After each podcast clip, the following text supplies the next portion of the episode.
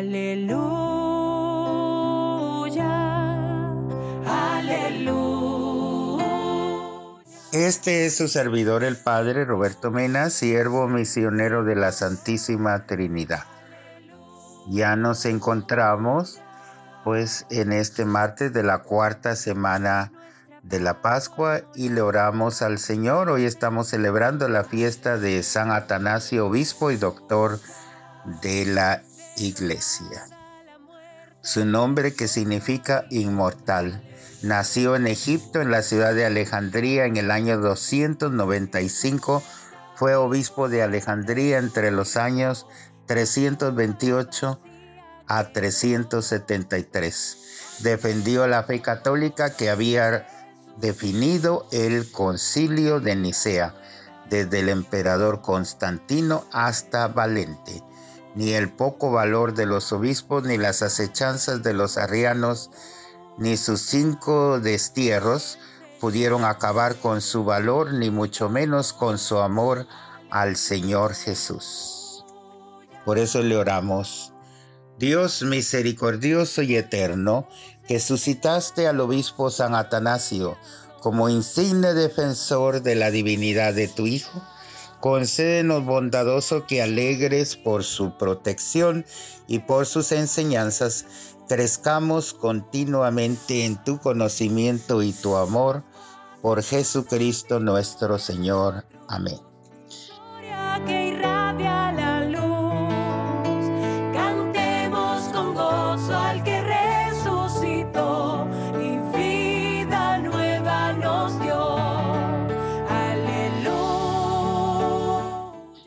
Ahora leemos el Evangelio tomado de San Juan capítulo 10 versos del 22 al 30. Por aquellos días se celebraba en Jerusalén la fiesta de la dedicación del templo. Era invierno. Jesús se paseaba por el templo bajo el pórtico de Salomón. Entonces lo rodearon los judíos y le preguntaron, ¿hasta cuándo nos vas a tener en suspenso si tú eres el Mesías? Dínoslo claramente. Jesús les respondió, ya se lo he dicho y no me creen. Las obras que hago en nombre de mi Padre dan testimonio de mí, pero ustedes no creen porque no son de mis ovejas. Mis ovejas escuchan mi voz, yo las conozco y ellas me siguen. Yo les doy la vida eterna y no perecerán jamás. Nadie las arrebatará de mi mano.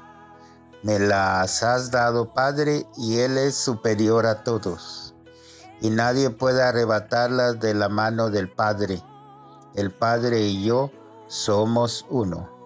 Palabra del Señor. Gloria a ti, Señor Jesús.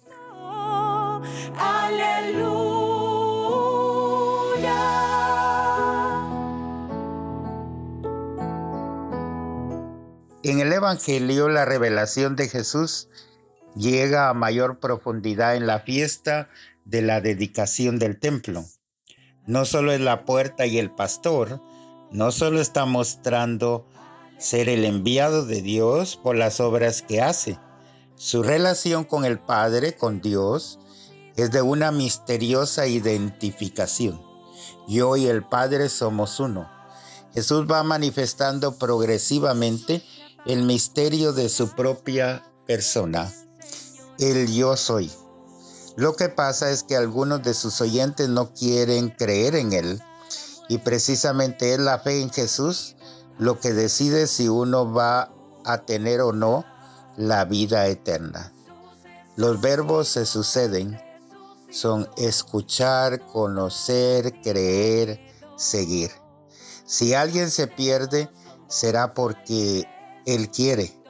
Porque Jesús que se vuelve a presentar como el buen pastor, sí que conoce a sus ovejas y las defiende, y da la vida por ellas y no quiere que ninguno se pierda.